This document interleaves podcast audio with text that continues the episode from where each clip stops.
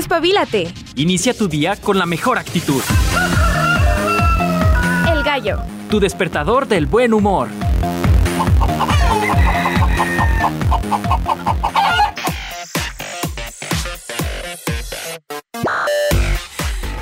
Es martes. Sí, es martes, sí, sí es martes. Martes de tianguis. ¿Cómo están? Pásele, pásele a lo barrido. Siete de la mañana con un minuto. Empezando la primera transmisión totalmente en directo en el edificio 14, la unidad de radio. José Dávila Rodríguez. El estudio grande para los compas. Buenos días, buenos días. Si tú nos vas escuchando en el transporte, en tu coche, estás ya en la oficina porque habemos personas madrugadoras que llegan a la OFI bien tempranito, pues deseo tengas un excelente martes y que te dispongas, si es catorcena, a cuidar tu dinero. Por favor.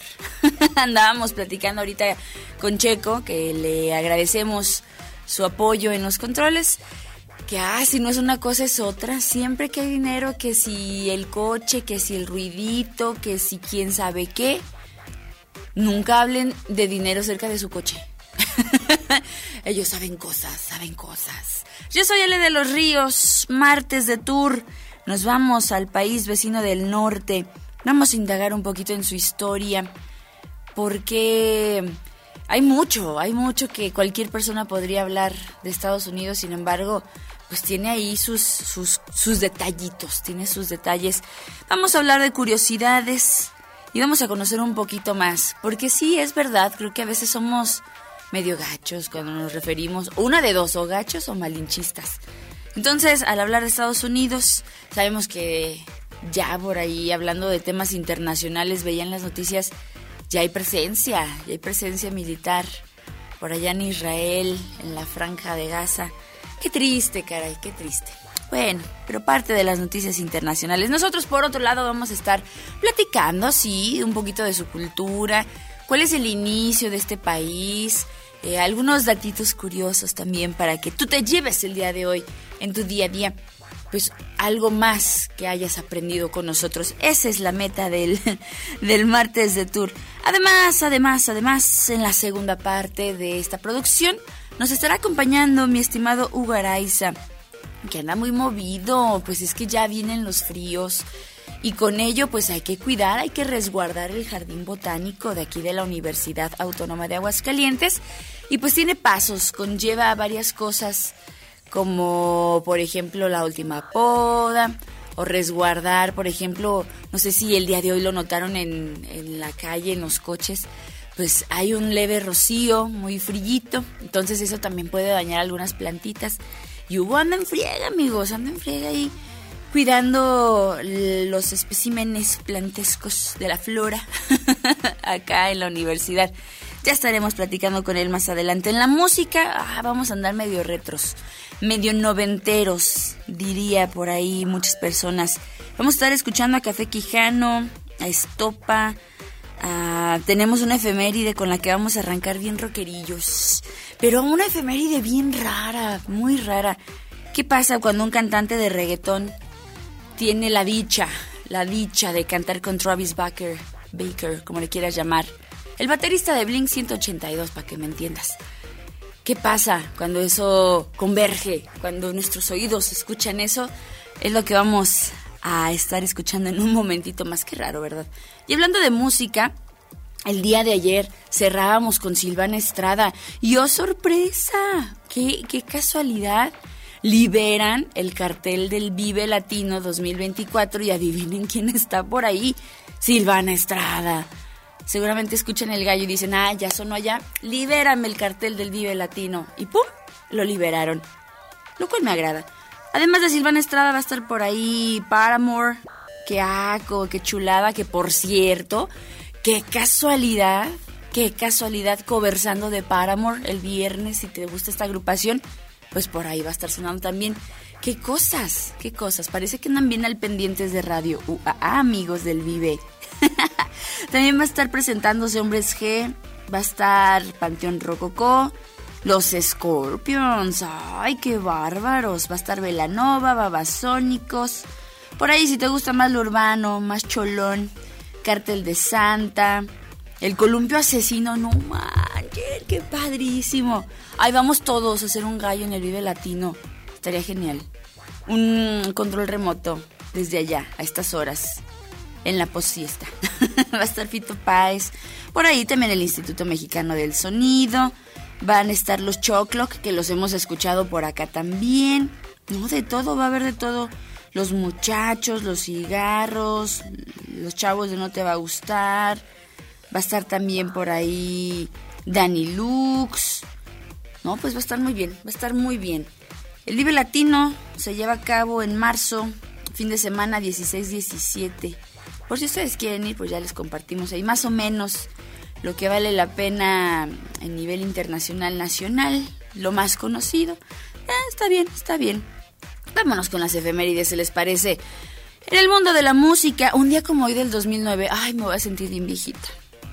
¿Por qué me hacen esto? Señora productora, no sea así. En ese año, un día como hoy, se lanza TikTok de Kisha, una canción que sería pues su sencillo con mayor cantidad de ventas durante el 2010. Todavía no existía la red social de TikTok, o al menos eso creo. Yo no recuerdo que en el 2008. ¿Cuántos años tenía en el 2008? No vamos a decir. Pero no existía TikTok. En fin, vámonos con los cumpleaños. Hoy recordamos a Leopold Mozart, músico austriaco, quien sería el padre de Wolfgang Amadeus Mozart.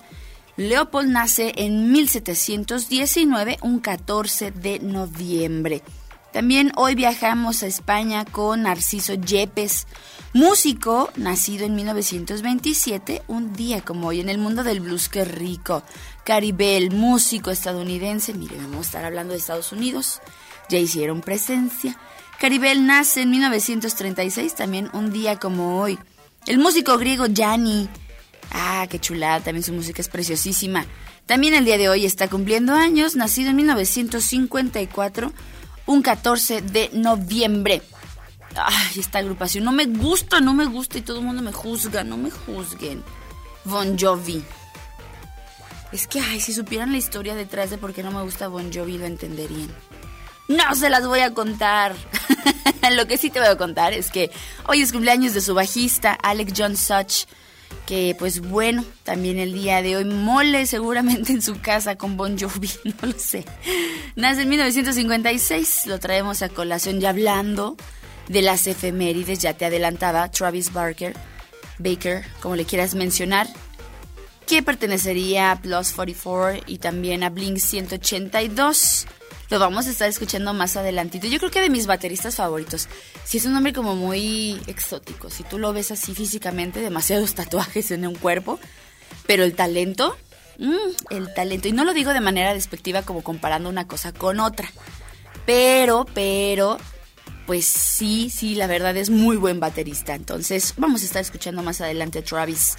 Y por último, Marija Servibovic, cantante serbia, nacida en 1984. También el día de hoy está de manteles largos. En los aniversarios luctuosos, Ignaz Joseph Pley, el compositor y fabricante de pianos austriaco, lo recordamos, por supuesto, por su gran talento. También al tenor italiano Italo Campanini. Ay, qué curioso nombre a Manuel de Falla, músico español, y a Delma Gómez, pedagoga y organista argentina.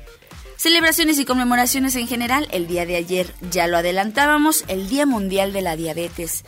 Espero que hayamos aprendido un poquito respecto a ese tema. Que qué feo, ¿verdad? Es eh, no valorar la salud y de repente por descuidos, porque la verdad yo considero que eso es, a veces descuidos, a veces herencia, a veces la vida, no lo sé. Pero sí, los descuidos alimenticios, pues a veces pueden poner en riesgo muchas cosas. El Día Mundial de la Diabetes. Día Internacional contra el Tráfico Ilícito de Bienes Culturales. Uy, eso debieron haberlo pensado hace muchos, muchos, muchos años con el tráfico de, de obras de arte, por ejemplo. Día Internacional de los Vendedores Ambulantes. ¿Qué opinión tienes al respecto? ¿Te incomodan? ¿Los apoyas? ¿Qué sucede con la persona que te pone unos chicles en los dedos así a fuerzas? Cómprame chicles, cómprame chicles. Hay algunos que también son muy listos. Ahí se ven las estrategias de venta. Por ejemplo, una vez a nosotros nos quisieron eh, vender unas flores Y en ese tiempo yo tenía un novio bien codo. no, no, no, se las come. Y el niño le dice, pues invítela a cenar. ¡Ah, qué bárbaro! Hasta le dije, cómprale 10 ramos a este niño, por favor. Era muy codo el, la pareja, entonces no lo hizo. No es Mao, eh, se lo juro, no es Mao, es otra persona. pues bueno, eso es lo que se celebra, se conmemora este 14 de noviembre. Y son las 7 con 11 minutos. Vámonos con música. Vamos a escuchar a Travis Barker. Y con esto que les menciono algo bien raro. ¿Qué sucede cuando un cantante de reggaetón y un rockero se juntan? Pues nada, sucede nublado, que es lo que vamos a escuchar. Bienvenidos al Gallo de Radio UAA. Me dijeron que en el party lo que pasa es pasajero. Pero para mí lo que pasó fue sincero. Tendría que dejar de beber, ya muy tarde. Pero bueno, este frío sin un trago es un veneno. Se avisaba que te iba a duele menos. Pero tengo que dejar de suponer y solo entender. Ahora el ambiente nubla, uno se ve tan mal. Después de que una noche de repente solamente te marchas sin decir nada. Ahora el ambiente nubla, uno se ve tan mal. Después de que una noche de repente solamente te marchas sin decir nada.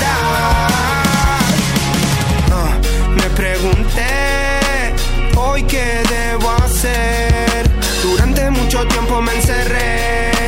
Debo cambiar esto de una vez. Y decidí, cada vez que no pueda dormir, tengo que tener algo planeado para no seguir pensando en ti. Igual estoy alegre, tengo unos amigos que si salen llaman siempre. No voy a negar que algunos son unos dementes, pero si pinta alguna siempre vamos al frente. Hay que ser valientes. Ahora el ambiente se ve tan mal después de que una noche de repente solamente te marchas sin decir nada. Ahora el ambiente nubla, uno se ve tan mal después de que una noche de repente solamente te marchas sin decir nada. Una parte de mí siento que ya no está más. Tal vez se me fue contigo. Algún día me iré de esta maldita ciudad para no cruzarme más contigo. Desde que te fuiste tengo más amigos. Siento que ya no tengo apuro y voy más tranquilo. Me cansé de estar pensando negativo y negativo. Estar solo es un alivio. Se hace tarde, lo siento, saldré. No sé muy bien cuándo volveré. Pero tranqui, siempre estoy bien. Solo espéreme con un fernet. El ambiente nubla, uno se ve tan mal. Después de que una noche de repente solamente te marchas. Sin decir nada. Ahora el ambiente nubla, uno se ve tan mal Después de que una noche de repente solamente te marchas Sin decir nada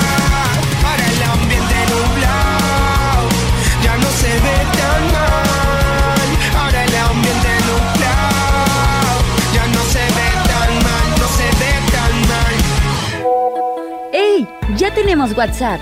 Mándanos tu mensaje, audio, comentario u opinión al 449-912-1588.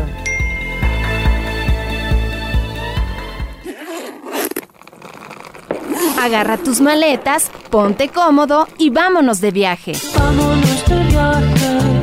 El gallo presenta el tour.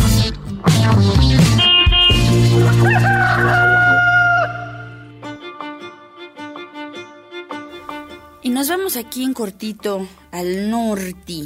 Vámonos al norte, pues. Ah, no se crean. Al norte, pero de América del Norte. bueno, de América en sí. Y es que vamos a hablar de Estados Unidos. Que hay mucho, mucho que abordar. Yo creo que cada quien tendrá sus comentarios. Conozco gente que les tiene como cierto resentimiento. No estoy muy segura del por qué. Bueno, creo que, creo que sí sé por qué. Pero bueno, ese no va a ser el tema. El día de hoy vamos a indagar en su historia, vamos a indagar un poquito, pues, en su cultura, en curiosidades. ¿Qué sucede con Estados Unidos? Bien, Su capital es Washington, D.C., que por cierto, curiosamente no siempre lo ha sido, más adelante lo vamos a platicar. Y tiene una superficie de 9.371.000 kilómetros cuadrados, que sabemos muy bien que parte de esa tierra, no nada más de México, también de otras partes de, otros países, pues forman precisamente su territorio. Su forma de gobierno es la República Federal Constitucional y su lema, muy bien conocido, In God We Trust, que es En Dios confiamos. Aunque por ahí hay eh, un aditamento que yo no lo conocía, que es In God We Trust et e pluribus unum, que es como de Pleasure Sun. No, no estoy muy segura a qué le eh, adjudican este complemento a su lema. Yo conocía nada más el de In God We Trust. Su himno es la bandera tachonada de estrellas o de Star Spangler Banner. Su idioma oficial es el inglés. Como sabemos, su moneda es el dólar estadounidense. Y colinda, por ahí nada más y nada menos, con Canadá y con el mero mero, también con México. Sus fronteras marítimas son el Océano Atlántico, el Océano Pacífico. Y ahora sí vamos a meternos en su historia que tiene mucho, ¿eh? Sí tiene mucho que abordar. Estados Unidos, denominado oficialmente Estados Unidos de América, es un país soberano constituido en una República Federal Constitucional que está compuesta por 50 estados y un distrito federal. Su capital, ya lo mencionábamos, Washington, D.C., y su ciudad más poblada es la ciudad de Nueva York, la tierra del hombre araña. la mayor parte del país se ubica en medio de América del Norte, donde se encuentran sus 48 estados contiguos. Sin embargo, esto de los 48 estados contiguos se los voy a explicar. Por ejemplo, tiene también el estado de Alaska, que está al noroeste de nuestro continente, que limita a su vez con Canadá, separado por Rusia al oeste por el estrecho de Bering. También tiene a Hawái, que es un archipiélago polinesio que está ubicado en Oceanía. Entonces a lo que vamos es que tiene por ahí varios estaditos que no están precisamente dentro del territorio en el norte, tal cual en estos 9 millones de kilómetros cuadrados que mencionamos. Ah, ¿verdad? En la economía nacional, pues se dice que es la más grande del mundo en términos nominales, sin embargo, por ahí se habla ya de que lo han desbancado, que tiene algunos problemas por ahí tal vez, donde ha bajado eh, temas del PIB global nominal. Pero bueno, esos son temas que tal vez no vamos a abordar tanto. El territorio continental estadounidense estuvo habitado por diversos grupos indígenas durante miles, miles, muchos, muchos, muchos años. Esta población, a la que le llaman o denominan aborigen, fue reducida por las enfermedades, las guerras entre el primer contacto con los europeos. Ya después Estados Unidos fue fundado por las 13 colonias británicas, una historia muy popular, esto a lo largo de la costa atlántica. Una fecha muy importante para ellos, el 4 de julio de 1776, emitieron la Declaración de Independencia que proclamó su derecho a la libre autodeterminación y el establecimiento de una unión que según ellos le llaman cooperativa. ¿Por qué digo según? Bueno, no sé, siempre he creído que nuestro vecino del norte es medio, medio metichito. Esa es mi, mi, mi perspectiva. En fin, los estados rebeldes derrotaron al imperio británico en la Guerra de Independencia, que fue el primer conflicto bélico colonial exitoso de carácter independentista, y luego viene también eh, algunos hechos interesantes, por ejemplo, hablando del, del territorio, en el siglo XIX los Estados Unidos adquirieron territorios de Francia, de España, del Reino Unido, obviamente por ahí aparece México, de Rusia y Japón. Además de anexionarse las repúblicas de Florida, de Texas, California y Hawái. En la década de 1860, las disputas entre el sur agrario y conservador con el norte industrial y progresista ocasionó la guerra de, de secesión.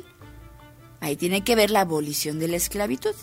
La victoria del norte evitó una división permanente del país y condujo al final de la esclavitud legal. Que sabemos muchos esclavos eran llevados precisamente a granjas, farmas, eh, farmacias, a, ¿sabe qué iba a decir? A granjas y, condados, colonias, donde pues eran tratados como servidumbre. Para la década del, de mil no- 1890, la economía nacional era, era la más grande del mundo y la guerra hispano-estadounidense y la Primera Guerra Mundial pues confirmaron este estatus que era potencialmente eh, militar, ¿no? Después de la Segunda Guerra Mundial surgió como el primer país con armas nucleares y miembro permanente del Consejo de Seguridad de las Naciones Unidas. Otra guerra después, la Guerra Fría, eh, Estados Unidos luchó también en la guerra de Corea, en la guerra de Vietnam, pero evitó el conflicto eh, militar directamente con la Unión Soviética. Dijo, no, no, no, aquí no nos conviene. Las dos superpotencias compitieron en la carrera espacial que culminó en el vuelo espacial de 1969 que llevó a los humanos a la Luna por primera vez. Al final de la Guerra, de la Guerra Fría y la disolución de la URSS, pues dejaron tal cual como única superpotencia internacional Estados Unidos. Y luego sabemos, ha habido por ahí varios atentados, como que hay muchas personas que no los consideran como tal. Y vino, por ejemplo, la guerra contra el, terror, el terrorismo después del 11 de septiembre. Se dice que hay una nueva guerra fría eh, entre China, Rusia y Estados Unidos. Luego vienen las elecciones de Donald Trump, con las protestas también por la muerte de George Floyd. Y entonces hay mucha tensión social dentro de este país. Sí, será potencia y lo que quieran, pero como pueden notar, siempre ha habido como una tensión, una tensión social dentro de. Con lo de Donald Trump recuerdo perfectamente que eh, algunas personas que pertenecían, llevaban sangre y rasgos de pueblos indígenas, decían, nadie es eh, dueño en una tierra robada. Se me quedó muy grabada esa frase. Entonces, bueno, ha habido un sinfín de polémicas en cuanto a estos temas, pero siempre Estados Unidos ha dado de qué hablar. No sé si, si lo han notado. Claro, hay algunas curiosidades, no todo está mal en la vida. No, no, tampoco nosotros somos malos. Ay, yo como que siempre doy a entender que ni, ni europeos ni nada. No, no, no, al contrario. Es ver también la perspectiva que se tiene. Que sí, estamos muy influenciados, es verdad, por Estados Unidos, no se diga en las fronteras. Bueno, en la, en la frontera. Pero también yo creo que ha tenido un impacto social, cultural, popular dentro de las nuevas generaciones. Eso es una realidad. En fin, hay algunos datos que quiero compartir contigo, como por ejemplo que un estudiante de 16 años diseñó la bandera actual. Tú piensas en la bandera de Estados Unidos, franjas blancas, rojas y un cuadrito azul con muchas estrellitas. Pues sí, lo diseñó un estudiante. Una de las curiosidades de este país, más curiosa, valga la redundancia, es el proceso de elección de la actual bandera. Y es que Robert G. Haft, un estudiante de 16 años, creó el diseño cortado a partir de una antigua bandera que tenían sus abuelitos por ahí escondida, que la pidió para una clase de historia. El profesor le puso una nota baja y dijo Jeff, o Jeff, como lo gusten pronunciar, que él no merece esa nota baja. Entonces hubo por ahí una discusión de acuerdo al diseño y el chavo le dice, ¿sabes qué? Si lo llevo al Congreso y me lo aprueban, dicen que es buena mi, mi propuesta, tú me vas a poner una nota excelente, maestro. Y el maestro le dice, ah, me gusta tu determinación, llévala, a ver qué pasa. No solo acabó con una nota excelente, amigos, sino que Huff, por ejemplo, ha tenido visitas a la Casa Blanca más de 14 veces, seguramente más, gracias a este trabajo de historia. La primera bandera de Estados Unidos se encuentra actualmente en Filadelfia y si ustedes algún día quieren visitar la tierra de Rocky, pues ahí van a encontrar la bandera que hizo este joven. Ah, esa es una historia muy bonita. Ahora sí, hablando de las fuerzas militares, sabemos que le invierten bastante dinero a, ese sector. Les platico que desde el 2014 la ley obliga al Departamento de Defensa a comprar banderas hechas exclusivamente en Estados Unidos, con todo y la, o sea, la tela debe ser hecha en Estados Unidos. Una muestra más de su patriotismo, ya que es considerado eh, de mucho honor pues luchar con banderas creadas en su país. Otro dato curioso que se acerca mucho ya a la fecha, la Navidad fue ilegal en algún momento en Estados Unidos, aunque usted no lo crea de Ripley. Una de las curiosidades de Estados Unidos es que celebrar la Navidad en 1907 era un delito. El motivo, pues se consideraba una fiesta pagana, diría Mago de Oz, que no encajaba con la religiosidad de ese momento en el país. Es gracioso que ahora hay un montón de pueblos en Estados Unidos que se llaman Christmas, o incluso hay algunas aldeas que se llaman Santa Claus. ¿Ustedes lo sabían? De hecho, no me sorprendería que por ahí haya alguien que se llame Claus o algo así. O Christmas. Muy curioso. Otra cosa bien interesante, en algún momento no iba a ser Estados Unidos de Norteamérica. Ya saben que son medio protagonistas mis compadres del norte. Y en su momento se quisieron llamar Jamar. ya se me pegó el acento. en algún momento se quisieron llamar eh, United States of Earth. Of the Earth. O sea, Estados Unidos de la Tierra. Porque ellos consideraban que no solamente tenían poder en su territorio, sino en todo el mundo. Les digo que son medio protagonistas. Han tenido nueve capitales distintas. Eso sí se lo quería eh, compartir. Porque hablábamos de Washington DC.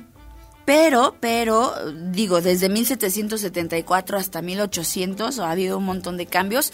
Su capital ha pasado por Baltimore, Lancaster, York, Princeton, Annapolis, Trenton, Nueva York, hasta llegar finalmente a Washington, D.C. Qué rarísimo. Bueno, pero no es el único país, hemos visto varios cambios. Y todo, todo tiene también una vertiente oscura, bien darks, mala es el país más obeso. Seguramente una de las curiosidades que son menos sorprendentes, pero que sí deben alertar.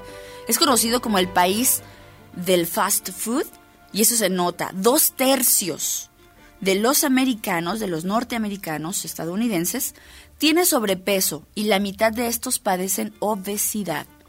Tanto McDonald's ha hecho malla aunque recientemente también Subway superó una cadena de hamburguesas y también han tratado de hacer lo suyo. La verdad es que el consumismo en términos de comida rápida, de comida frita, pues a ellos como que les gusta bastante. Se dice que se consumen 40 hectáreas de pizza al día y eso es mucho. Eso es muchísimo. O sea, sí se antoja. Sí se antoja una pizza, amigos, pero take it easy. Ay, no, de veras, indestructible. Chiste local. En fin, pues eso es parte de lo que te quería compartir de Estados Unidos. Encontrar un artista que evoque a Estados Unidos es bien difícil, hay que admitir, son muy buenos en la música, han salido muchas estrellas eh, de este país.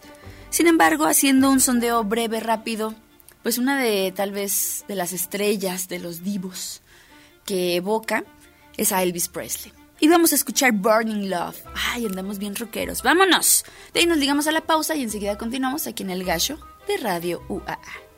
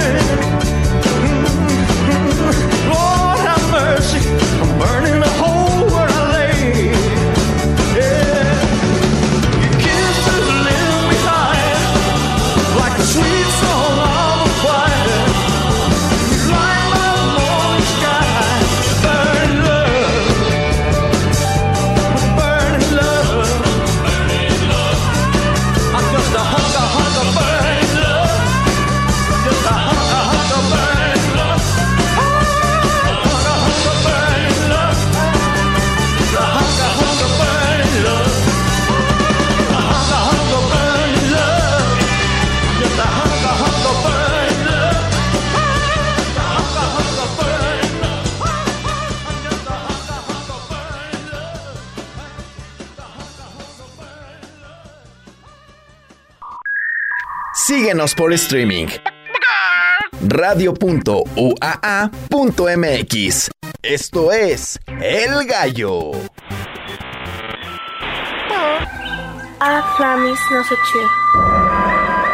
Un espacio para aprender a cuidar, valorar y guiarnos por la naturaleza. Este es El Gallo al Natural. Namaste.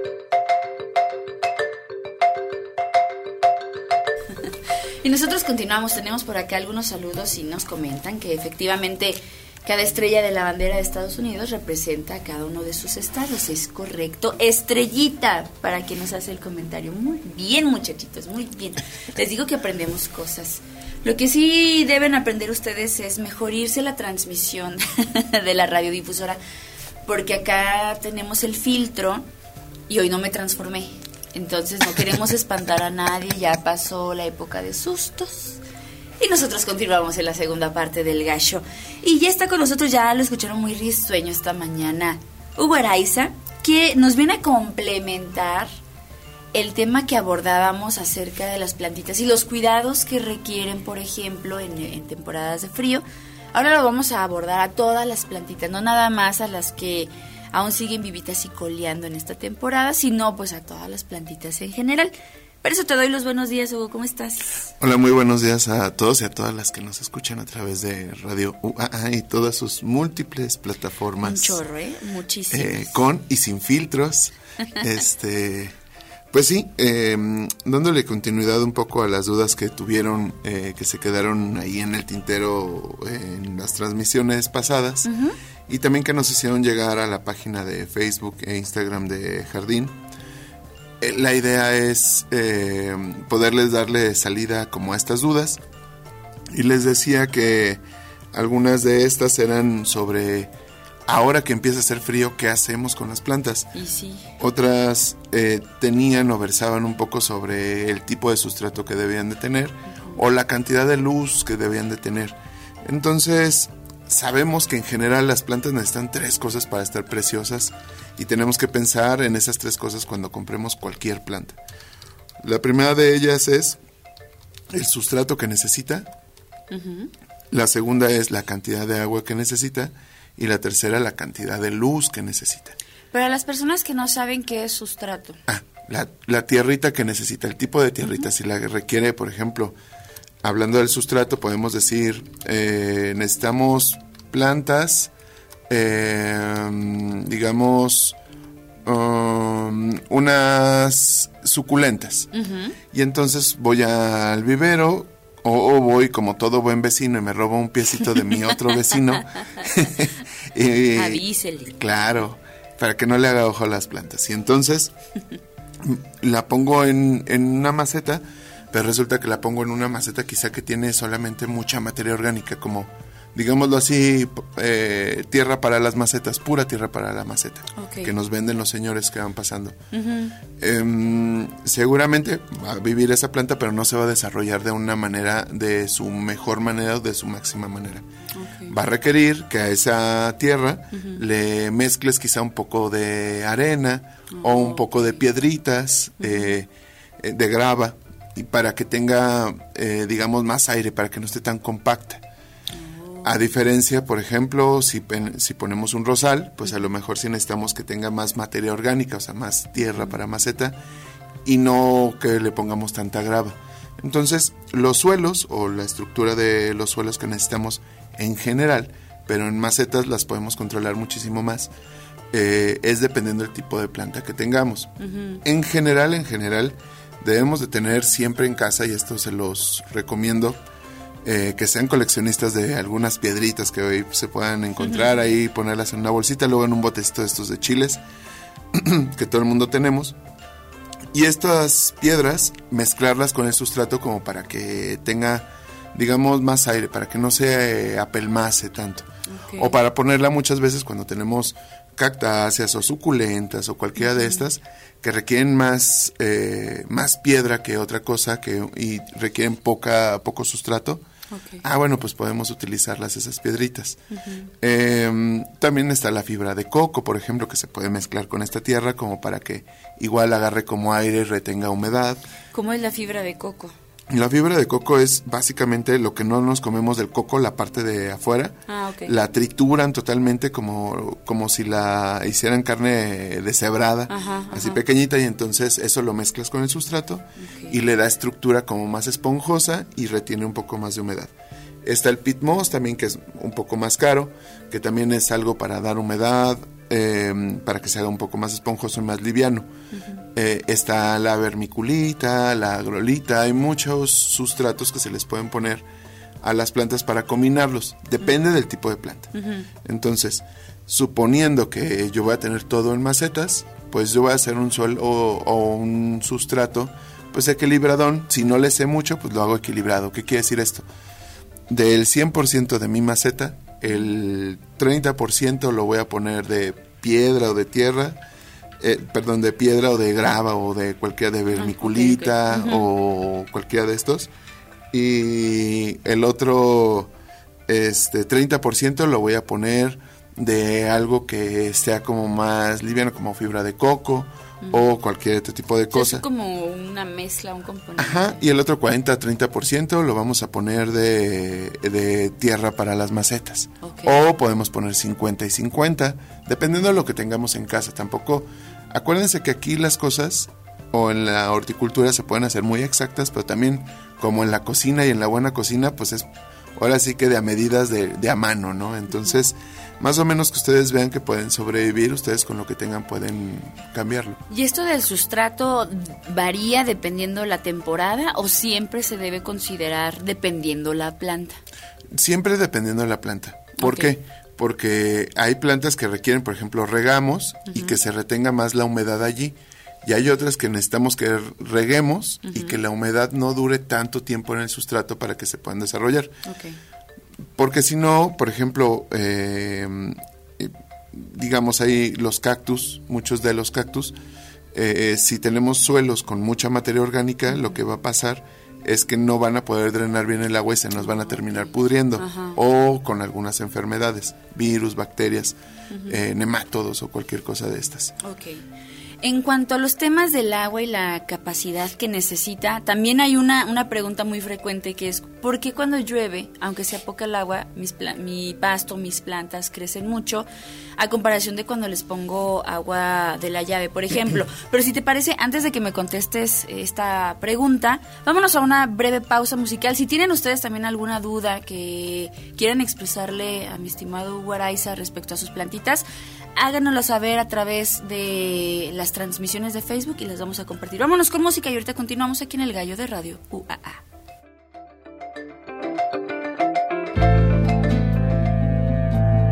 Superior a mí. Es la fuerza que me lleva en el pulso que mantengo con la oscuridad que tienen de oscuro tus ojos negros. Y que me cuentas del tiempo que pasa en tu pestañeo y que me trae por esta calle de amargura y de lamento. Que yo sé que la sonrisa que se dibuja en mi cara tiene que ver con la brisa que abanica tu mirada tan despacio y tan deprisa, tan normal y tan extraña. Yo me parto la camisa como camarón. Tú me rompes las entrañas, me trepas como una araña, bebes de sudor que empaña el cristal de mi habitación. Y después por la mañana despierto y no alas. Llevo 10 horas durmiendo y mi almohada está empapada. Todavía sido un sueño muy real y muy profundo. Tus ojos no tienen dueño porque no son de este mundo. Que no te quiero mirar. Pero es que cierro los ojos y hasta te veo por dentro. Te veo en un lado y en otro, en cada foto, en cada espejo. Y en las paredes del metro y en los ojos de la gente, hasta en la sopa más caliente, loco, yo me estoy volviendo. Que yo sé que la sonrisa que se dibuja en mi cara tiene que ver con la brisa que abanica tu mirada tan despacio y tan deprisa, tan normal y tan extraña. Yo me parto la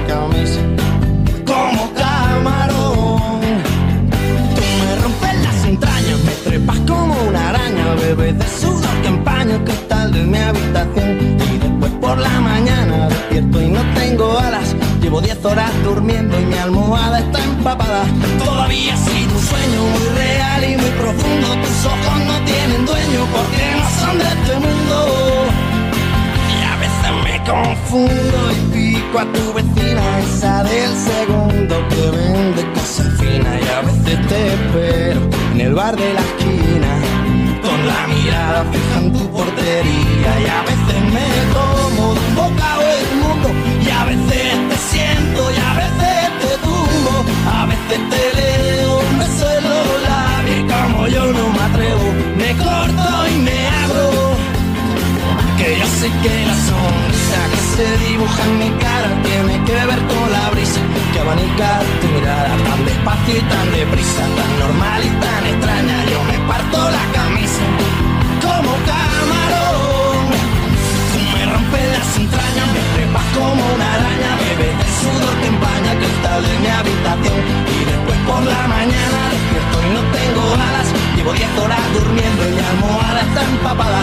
Todavía ha sido un sueño muy real y muy profundo. Tus ojos no tienen dueño porque no son de este mundo.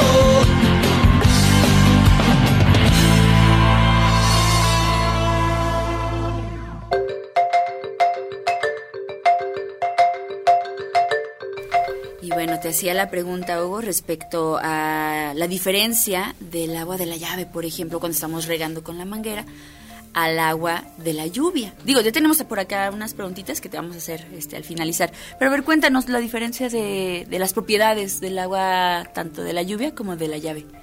Sí, bueno, pues eh, el agua de la lluvia, y creo que también esto alguna vez lo hablábamos, eh, el agua que nosotros tenemos o que sale de nuestro grifo todos los días, pues está clorada, tiene un montón de minerales, tiene muchas cosas, las cuales, eh, unas de manera natural porque están en el sustrato. Ujú. Aguas calientes tiene un agua dura, por ejemplo, se habla que... ¿En qué sentido? Se le llama agua dura porque tiene muchos min- minerales. O sea, tiene, es el agua más muchos minerales que están ahí. Como el sarro. El sarro, cosas. sí. Mm. Todas estas cosas que, que luego eh, se supone que muchas veces nos pueden hacer algún daño. Hay algunos otros, bueno, ya aguas contaminadas con algunas otras cosas, pero el chiste es que no solamente es agua, es agua con muchas cosas ahí químicamente pegadas. El- la diferencia es que la, el agua de lluvia es solamente agua, o sea, H2O, que va bajando y entonces, pues sí, al bajar se le se pegan algunas cosas de la contaminación. Por eso cuando llueve eh, y deja de llover, el, hasta el clima es como que respiras mejor y como muchas cosas, pues toda la contaminación baja, ¿no? El polvo, las alergias bajan también un poco por eso. Y entonces, eh, esta es agua pura. Entonces, en las raíces de las plantas, o en las radículas de las plantas, em, químicamente tienen como polaridades. Entonces, imagínense que el agua que tienen, que tenemos en el grifo, em, no nutre tanto a las plantas o no las hidrata tanto como lo hace la otra agua, porque tiene la capacidad de aún aprovecharse mejor porque no está tan cargada. Por eso crecen más y se desarrollan súper rápido. Y mm, es importante saber cuánta agua le tengo que poner a mi planta. Es una de las preguntas que siempre también nos hacen llegar. Y la cantidad de agua, pues depende de, ya saben, todo es depende de. Pero depende en la maceta donde la tengamos, el tamaño de nuestra planta, el sustrato que tengamos en nuestra planta. Pero básicamente hay dos cosas que tenemos que pensar o, o tenemos que sentir para regar a nuestras plantas, a todas. Una de ellas es, a mi planta o el tipo de planta que tengo le gusta estar mojada completamente. O sea, hay plantas que solamente tenemos que regar el sustrato. Hay otras plantas que les gusta estar mojadas totalmente, ¿no? Y es una pregunta muy común así de, ¿puedo yo regar las hojitas o la, la florecita? Sí, porque la gente luego está con los audífonos bailando, echándole agua a todo. ya saben, así como desparramando agua y flow. Pero hay muchas plantas que si regamos sus hojas, muchas veces o se manchan, o, se, lastiman, o se caen y demás. Entonces, muchas veces solamente tenemos que regar el sustrato. Hay otras tantas que sí las tenemos que regar así totalmente todas para que sus hojitas se pongan rebosantes. Entonces, es una primera pregunta que nos tenemos que hacer. La segunda es que el sustrato, la mayoría de nuestras macetas, cuando están, y hablo cuando están en macetas porque estamos hablando de cosas en casa, eh, porque cuando están en tierra es más fácil que el agua se drene a cualquier Mm, otro lugar. en nuestras macetas, tenemos que ver si el sustrato está húmedo. Con nuestro dedo tocamos el- la tierrita y escarbamos un centímetro con nuestro dedito. Y si está húmedo, está bien, va a aguantar. Y si ya está seco, podemos regar. Por eso eh, podemos regar a veces tres días, cuatro días, dependiendo del clima, porque hay días que son muy calurosos, hay días que son más húmedos o muy fríos. Oiga, señora, pero también no se espera hasta que la tierra esté cuarteada, porque Es- no sean malvadas, por Sí, favor. aunque, ojo, ¿eh? es más fácil recuperar una planta que está deshidratada a una planta que está ahogada, asfixiada por agua. Esa es una pregunta muy frecuente. ¿Se pueden ahogar las plantas? Sí, si no tiene buena salida de agua, o sea, bien desagüe, buen desagüe, Ajá, o sea, la maceta que sí, tenga por ahí un hoyito. las vamos a, ahogar en Se este pudre. sentido. Las vamos a pudrir. Entonces, por eso necesitamos que la tierra tenga esta, esta manera de bajar el, el agua. Entonces, em, de verdad, hay plantas que de repente se ponen tristes, están casi secas y les echamos agua y ahí se van recuperando. Pero ya una planta podrida por agua es bien difícil poderla recuperar, cual sea que sea esta. Entonces, en términos de agua, es lo que tenemos que pensar. Primero, si la debo de regar toda o solamente el sustrato. Y la segunda es, pues ahí el sustrato, si veo que está húmedo, con eso la planta va a sobrevivir más que bien honesta estar totalmente mojada todo el tiempo. De hecho, si está húmedo y ya está un poquito seco, podemos hasta estirarla un día más, como un poco para que ya utilice mejor el agua y ver como estos cambios. No pasa absolutamente nada, ¿no? Ya si, si la dejan una semana, pues ah, cómprese si una de usted ve plástico. su planta pachicha así toda agüitada, pues también, señora, señora, señor, no sea cruel. Oye, hay un tema, eh, si nos puedes contestar brevemente, que es parte de estos cuidados cuando no hay sol. Ah, ¿Qué, ok. ¿Qué sucede? Bueno, cuando no hay sol de que está nublado, cuando no hay sol de que Cuando, no por tienes ejemplo, espacio en viene casa. el invierno, ¿qué sucede? Sí, hay que recordar así bien brevemente que, que mm, las estaciones del año muchas veces tienen que ver qué tan cerca tenemos al sol de la Tierra eh, en, en nuestro lugar, ¿no? Entonces, primavera y verano está muy cerquita el sol, así, entonces lo sentimos quemante. En otoño e invierno está un poco más lejos y entonces la cantidad lumínica es menor, pero también el frío es mayor. Sí. Entonces, muchas de las plantas requieren eh, sol y podemos sacarle el sol de las mañanas, ya sea de sombra, de, de eh, resolana o de poca luz o, o- o algo, algo de sombra o sombra total, requieren algo de luz. A todas nuestras plantas las podemos poner en cerca de una ventana donde el sol de la mañana y eso está bien. Hay algunas plantas que sí aguantan el frío y las podemos hacer como un efecto nodriza. A esas las ponemos encima de las otras que requieren, como si las estuvieran un poco cobijando, abajo a las otras, pero todas necesitan cantidad de luz. La luz de la mañana y la luz de la tarde tienen diferente cantidad lumínica o haces de luz, de los ultravioletas a los infrarrojos. Los que utilizan mayormente las, en general las plantas son los de la mañana. Desde que amanece hasta las 11 de la mañana más o menos, la mayoría de las plantas van a estar muy agradecidas con que tengan ese tipo de sol. Pero en verano, por ejemplo, ya a las 11 parece que son las 2 de la tarde, ¿no? Entonces, como eh, tienes que recorrer el horario. El horario de la mitad del día es difícil para la mayoría de las plantas porque la cantidad de radiación solar es muchísima, no solamente de, de- de sol, sino la radiación solar. Entonces terminan quemándose muchas de ellas. Igual podemos, las que necesitan más luz, las podemos poner arriba y con eso podemos poderlas Les cubrir. hace el paro. Claro, claro, claro, hay que combinarlas. ellas. Ay, qué, qué buen tema. Si ustedes se preguntaban qué hacer, ya les in- indicaba al inicio que Hugo pues ahorita está en el jardín precisamente ya preparándose para, para esta temporada. ¿Qué digo? Es noviembre y en la tarde estamos a 30 grados todavía, eso es bien extraño. Pero digo, sucede, en algún momento el invierno va a llegar, vienen ya días fríos, hay que cuidar nuestras plantitas, hay que conocerlas para poderlas tratar de la mejor manera. Y por acá teníamos eh, un- una pregunta que nos hacían respecto a una higuera. Comentaban que se habían encontrado un gusanito, pero ya nos dan las indicaciones precisas. Dice, es una rama que no tiene hojas, no tiene frutos, y al momento de, me imagino, querer podarla o arrancarla, en la unión con el tronco principal estaba este amiguito blanco por ahí. ¿Qué sucede? ¿Cómo podemos controlar estas plagas? Hugo? Bueno, los gusanos si vemos un par por ahí también no pasa nada, hay que dejarlos como comer. Hay que recordar justamente eso. Los Coexista. Exactamente, debemos de aprender a coexistir un poco, eh, bueno, cuidándonos todos, ¿no? Pero em, en particular los gusanos, la mayoría de estos se van a transformar en bellas mariposas. Entonces, pues puedes hasta tenerlo tú ahí, si tienes una pecerita ahí que no tengas nada, lo puedes dar de comer controladamente ahí.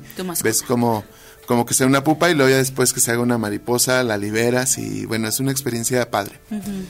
Si ya son muchos de estos gusanos, lo que puedes hacer es poner jabón potásico o tierra de diatomeas, que anteriormente nosotros, antes de, de- de estas nuevas generaciones, la- lo conocemos como tierra para los trastes. Ah, sí, sí, sí. Esta tierra gris que venden en el mercado, bueno, es tierra de diatomeas. Ahora la venden en los viveros como eso, tierra de diatomeas. Y mm, eh, puedes poner esa donde están los gusanos, esporborearles arriba y van a morir los gusanitos. Pero bueno, vas a tener menos mariposas en algún momento. Entonces, un poco controlarlas estas está bien. Ahora, si el gusano eh, tú lo ves que él fue el que barrenó o él es el que como un taladrito entró al tronco, ahí ya es un problema mucho más serio, porque no solamente está comiendo las hojas, se comen las hojas, no pasa nada. Cuando entran a los troncos, que ellos mismos eh, ves que algo hizo como un taladrito ahí, em, ahí sí tienes que poner un, eh, un producto llamados de estos sistémicos que son muchísimo más fuertes. Y eso se, se compran en productos, en lugares donde hay cosas del campo. Pero eso sí los tienes que utilizar con equipo Especial. Sí, porque son altamente eh, venenosos, algunos hasta cancerígenos Ok. y demás. Entonces, sí tengan cuidado con lo que compran en los productos del campo y tengan equipo siempre que manejan algún veneno o demás con guantes. Si no, pues hay algo muy fácil que puedes utilizar, que es eso, la tierra de tomeas o el jabón potásico, que es como el básico que debes de tener ahí. Soluciones de chile, ajo y tabaco, también esparcidos. Son como estos ecológicos que puedes tener en casa y puedes hacerlos. Los dejas en, en congelación si no los utilizas y luego ya después los sacas y con un aspersorcito lo puedes poner. Si no funcionan, y les digo, si hay algo que está taladrando su- los troncos de sus árboles, que no sea un pájaro carpintero, obviamente. Aguas.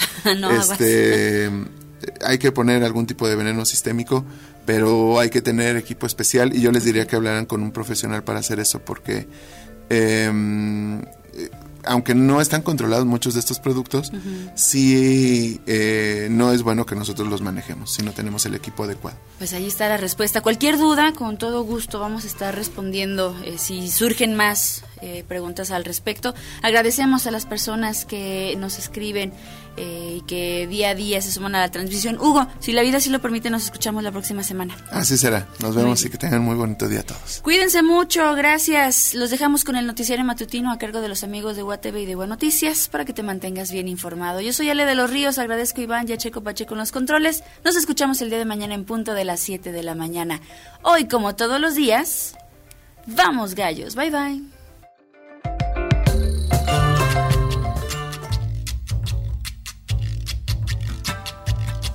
Se llama Lola y tiene historia, aunque más que historia sea un poema. Su vida entera pasó buscando noches de gloria, como alma en pena.